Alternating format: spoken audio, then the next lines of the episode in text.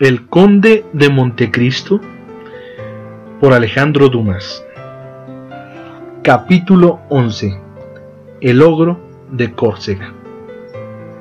Luis XVIII, al ver aquel aspecto tan demudado, rechazó con violencia la mesa ante la que se encontraba sentado. ¿Qué tenéis, señor varón? exclamó. ¿Qué parecéis tan conmovido? Esa confusión, esa perplejidad, viene a confirmar los temores de Blacas y lo que acaba de decirme Villefort. Por su parte, el señor de Blacas se acercó con viveza al varón, pero el terror de cortesano pudo más en él que el orgullo de hombre de Estado. En efecto, en semejantes circunstancias le era mucho más conveniente verse vencido por el perfecto de policía que humillarse sobre el asunto de tal naturaleza. Señor, balbuceó el varón. Vaya, veamos, dijo Luis XVIII.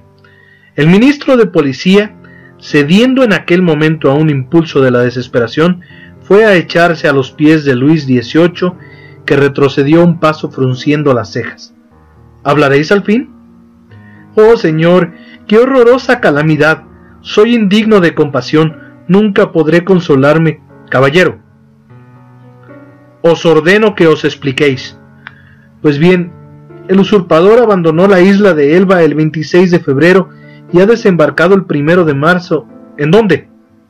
En Francia, señor, en una ensenada cerca de Antibes, en el Golfo. Juan. ¿El usurpador ha desembarcado en Francia, cerca de Antibes, en el Golfo, Juan? A 250 leguas de París, el primero de marzo, y vos apenas lo sabéis hoy, 3 de marzo. Oh, caballero, lo que decís no es posible. Os habrán engañado en el parte. Desdichadamente, señor, lo que os anuncio es cierto. Luis XVIII hizo un gesto indecible de ira y espanto y se puso de repente en pie como si un mismo golpe le hubiera herido a la vez en el corazón y en el rostro. ¿En Francia? ¿El usurpador en Francia? Así que ese hombre no era vigilado. O quién sabe, con que tal vez estaba de acuerdo con él. Oh señor, no tan a la ligera acuséis de traición a un hombre como el señor Dandré. Señor, todos tenemos un momento de ceguedad general. Él lo ahí explicado todo. Pero, dijo Villefort, mas luego deteniéndose, disculpad, agregó, disculpad, mi celo me arrebata, dígnese disculparme. Hablad, caballero, hablad sin temor, solo vos nos prevenisteis de este daño, ayudándonos a buscarle remedio. Señor, el usurpador es aborrecido en el mediodía. Me parece que si se atreve a internarse por aquel punto, puede con la mayor facilidad sublevársele la Provenza y el Languedoc. En realidad no hay duda, dijo el director. Pero avanza, Gab y. Con que adelante, adelante. Dijo Luis XVIII. Así que se viene sobre París. El jefe de policía guardó un silencio equivalente a la más absoluta afirmación. ¿Y el delfinado, caballero, creéis que sea tan fácil sublevarle como la Provenza? Señor, me veo precisado a decir una verdad cruel, pero la opinión general del delfinado está muy lejos de asemejarse a la de Provenza y Languedoc. Los montañeses son bonapartistas, señor. Vamos, que sabe bien lo que hace y con cuánta gente cuenta. Señor, lo ignoro. ¿Cómo? ¿Lo ignoras? ¿Os habéis olvidado de informaros de esta circunstancia? ¿Verdad que no es de la mayor importancia? Agregó con una sonrisa fría. Señor, el parte tan solo nos anuncia el desembarco e itinerario del usurpador. ¿Y por dónde ha venido ese parte? preguntó el rey. El jefe bajó su cabeza y frente se cubrió de un rojo escarlata. Por el telégrafo, señor. Dijo Luis XVIII, dio un paso hacia adelante y cruzó los brazos cual hubiese hecho Napoleón. Con que... dijo palideciéndose de ira. siete ejércitos colicados han vencido a ese hombre, un milagro me ha vuelto a colocar en el trono de mis padres después de 25 años de proscripción, y habré yo, durante estos 25 años, estudiado, profundizado y analizado los hombres y las cosas de esta Francia que me estaba prometida para que al llegar al cumplimiento de mis más ardientes anhelos, un poder que tengo entre manos estalle haciéndome pedazos. Señor, es la fatalidad que os persigue, murmuró el director de policía. ¿Con qué es verdad lo que murmuraban nuestros adversarios? ¿Nada hemos aprendido? ¿Nada hemos olvidado?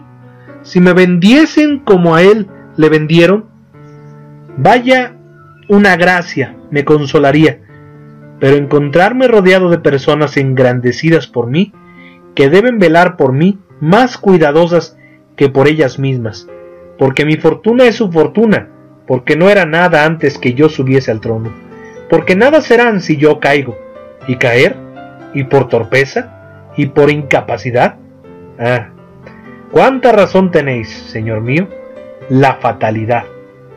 El ministro se inclinaba al peso de tan terrible anatema. De Blaca se enjugaba la frente cubierta de sudor, y Villefort sonreía para su capote viendo crecer su importancia. Caer, prosiguió Luis XVIII, que de una ojeada sondeará el precipicio a cuyo borde estaba pendiente la monarquía. Caer y recibir tal nueva por el telégrafo. O preferiría subir al patíbulo en que pereció mi hermano Luis XVI, a tener que bajar de esa forma las escaleras de las Tullerías, hecho objeto del ridículo. ¿No sabéis, señores, lo que es el ridículo en Francia? Señor, acercaos, señor de Villefort, prosiguió el rey dirigiéndose al joven, que de pie inmóvil y algo separado atendía al giro de esta conversación. Acercaos y decid al Señor que pueden saberse las cosas antes de lo que Él las ha sabido. Señor, era materialmente imposible conocer los proyectos que ese hombre ocultaba a todo el mundo materialmente imposible. Oh, he ahí una gran frase, caballero. Desdichadamente hay grandes frases como hay grandes hombres. Materialmente imposible. A un jefe que está al frente de una gran administración que tiene oficinas, agentes y millón y medio de francos para gastos secretos, el saber lo que ocurre a 60 leguas de las costas de Francia. Pues bien, Ved aquí a este funcionario sin ningún medio de qué poder disponer. Ved aquí a un simple magistrado que sabe tanto como vos con todos vuestros agentes y policía, y que hubiera salvado mi corona si hubiera tenido como tenéis vos un telégrafo de qué disponer. El jefe de la policía dirigió a Villefort una mirada en la que se veía mareado el más hondo despecho este inclinó la cabeza con la modestia del triunfo. No digo esto por vos, mi estimado de Blacas, continuó Luis XVIII, porque si bien vos nada habéis descubierto, a lo menos habéis tenido el fino tacto de no renunciar a vuestros recelos. Otro en vuestro lugar hubiera considerado la revelación de Villefort como sin importancia, o cuando menos sugerida por una ambición venal. Hubiera esperado que el telégrafo, estas palabras hacían alusión a las que pronunciara el jefe de policía, con tanta confianza, una hora antes. Villefort se dio cuenta de la intención del rey. Otro quizás se hubiese dejado llevar al colmo de la alegría por las alabanzas que se le prodigaban, mas temió crearse un mortal enemigo en el jefe de policía. Si bien no dejó de conocer que éste era perdido irrevocablemente, en realidad el jefe que no había podido teniendo en sus manos abundantes medios adivinar el secreto de Napoleón. Podía en las últimas convulsiones de su agonía penetrar el de Villefort. Para esto le era suficiente interrogar a Dantes. Acudió, pues, en ayuda del director en vez de contribuir a su reina. Señor, dijo Villefort, La rapidez del acontecimiento debe probar que solo Dios podía impedir levantando una tormenta. Lo que cree en mi efecto de una gran perspicacia es debido única y sencillamente a una casualidad. Aproveche esa casualidad cual debe todo fiel servidor y nada más. No me des más de lo que merezco, Señor, y rectificar la primera idea que quizás hayáis formado de mí. El jefe de policía dirigió al joven una mirada de elocuente agradecimiento, y Villefort conoció había conseguido lo que se propusiera, es decir, sin menoscabarse en nada, la gratitud del rey acababa de ganar un amigo con quien podía contar en un caso necesario. Está bien, dijo el rey. Ahora, señores, prosiguió dirigiéndose al señor de Blacas y al director de la policía. Ya no os necesito, podéis pues retiraros. Lo que hay que hacer es incumbencia del ministro de la guerra. Afortunadamente, señor, dijo el señor de Blacas, podemos contar con el ejército. Ha leído las partes y según ellas os es adicto y fiel. No me habléis de comunicaciones, duque, pues ya sé el valor que se les debe dar. Pero a propósito de partes, varón, ¿qué habéis sabido de nuevo sobre el asunto de la calle de Saint Jacques?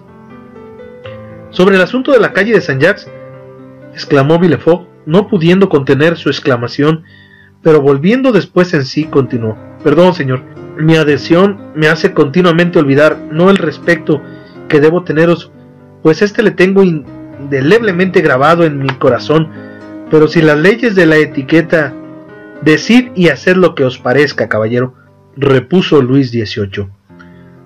Habéis adquirido en este día el derecho de preguntar. Señor, respondió el director de policía. Venía hoy a propósito para dar parte de las nuevas noticias que he podido lograr sobre este suceso. Ha fijado toda su atención en la terrible catástrofe del Golfo. Al presente, estos detalles, ningún aliciente. Al contrario, caballero, al contrario, dijo Luis XVIII, este asunto tiene en mi concepto suma analogía con el que nos ocupa, y la muerte del general Kessner quizá nos ponga en la mano el hilo de una gran conspiración interior. Al oír el nombre del general, Kessner Villefort se estremeció. ¿Verdad, es señor? respondió el director de policía, que todo induce a creer que esta muerte no es el resultado de un suicidio, como se había temido al principio, sino de un crimen. El general Kessner acababa de salir de un club bonapartista cuando ha desaparecido. Un desconocido había ido a buscarlo por la mañana y le había citado en la calle de San Jacques. Desdichadamente la ayuda de cámara del general, que le estaba peinando, cuando este desconocido fue introducido en el gabinete, pudo oír bien que le designaba la calle de San Jacques, pero no recuerda el número de la casa. Conforme el director de policía daba al rey Luis 18 estos detalles, Villefort, que parecía estar pendiente de sus palabras, enrojecía y palidecía alternativamente. El rey les dirigió la palabra diciendo, ¿No sois del mismo parecer que yo? Señor de Villefort, respecto de que el general Quesnel, a quien todos creían fiel al usurpador, pero que en realidad era del todo partidario mío, ha sucumbido víctima de una acechanza bonapartista? Es muy probable, señor, pero ¿que no sabe nada más? Se está siguiendo la pista al sujeto que le dio la cita. ¿Se le siguen los pasos? repitió Villefort. Sí, por cierto, el sirviente dio las señas. Es un hombre como de unos 50 a 52 años, moreno, ojos negros, espesas cejas y con patillas. Viste un todo azul, abotonado, en cuyo ojal ostenta la insignia de oficial de la Legión de Honor. Ayer se siguió a un individuo cuyas señas eran exactamente iguales a las que terminó de dar, pero se le perdió de vista al volver de la calle de Jussien a la de Coquerón. Villefort tuvo que apoyarse en el respaldo de un sillón, pues a medida que el director de policía hablaba sentía que se le aflojaban las piernas. Pero cuando al concluir vio que el desconocido había escapado a las pesquisas. Respiró con más libertad. Buscad a ese hombre, caballero, dijo el rey al director de policía. Porque sí, como todo me induce a creerlo, el general Kessner, que nos hubiera sido de mucha utilidad, en estos momentos ha sido víctima de un asesinato bonapartista o no. Quiero que sus asesinos sean castigados. Con el mayor rigor. Villefort tuvo necesidad de toda su sangre fría para no demostrar el terror que le inspiraba este encargo del rey. Cosa rara, continuó el rey de mal humor. La policía cree haberlo dicho todo cuando informa se ha cometido un crimen y que no lo ha hecho todo al agregar se sigue la pista a los culpables. En este punto por lo menos espero quedar a conforme. Está bien, veremos. No quiero deteneros por más tiempo, varón. Señor de Villefort, debéis estar muy fatigado después de tan largo viaje. Retiraos a descansar. ¿Habéis ido a alojaros sin duda en casa de vuestro padre? Un desvanecimiento ensombreció la vista de Villefort. No, señor. Me he hospedado en el Hotel de Madrid, calle de Tournon. ¿Pero le habréis visto? Señor, me he hecho conducir desde luego a casa del señor duque de Blacas. Pero por lo menos iréis a verle. No tengo tal propósito, señor. Ah, es natural. Dijo Luis XVIII, sonriendo de una manera que indicaba que tan reiteradas preguntas no las hiciera sin un fin particular. Me había olvidado que vuestras relaciones con el señor de Nortiev son bastante frías, y que siendo este un nuevo sacrificio que hacéis a la causa real, exige por nuestra parte una compensación. Señor, las bondades que me dispensa son una recompensa que excede en mucho a lo que pudiera atreverme a aguardar de las bondades del rey. No importa, caballero, no os olvidaremos por eso, perded cuidado por ahora. Y el rey desprendió la cruz de la Legión del Honor que llevaba prendida de su traje de color azul junto con la cruz de San Luis encima de la placa de la Orden de Nuestra Señora del Monte Carmelo y de San Lázaro. Mientras tanto, tomad esta cruz. Señor, se equivoca, esta cruz es de oficial. Caballero, tomadla tal cual es, no dispongo de tiempo para enviar en busca de otra. Placas, procuraréis que se le dé cuanto antes el título correspondiente al señor de Villefort. Humedeciéndose los ojos de éste con lágrimas de orgullosa alegría y tomando la cruz la besó. Y por ahora, ¿qué órdenes tiene a bien darme? Descansad, pues lo necesitáis y acordaos que, siéndome inútil en París, vuestra presencia, podéis serme en Marsella de gran utilidad. Señor, Dentro de una hora estaré fuera de París. Marchad, caballero.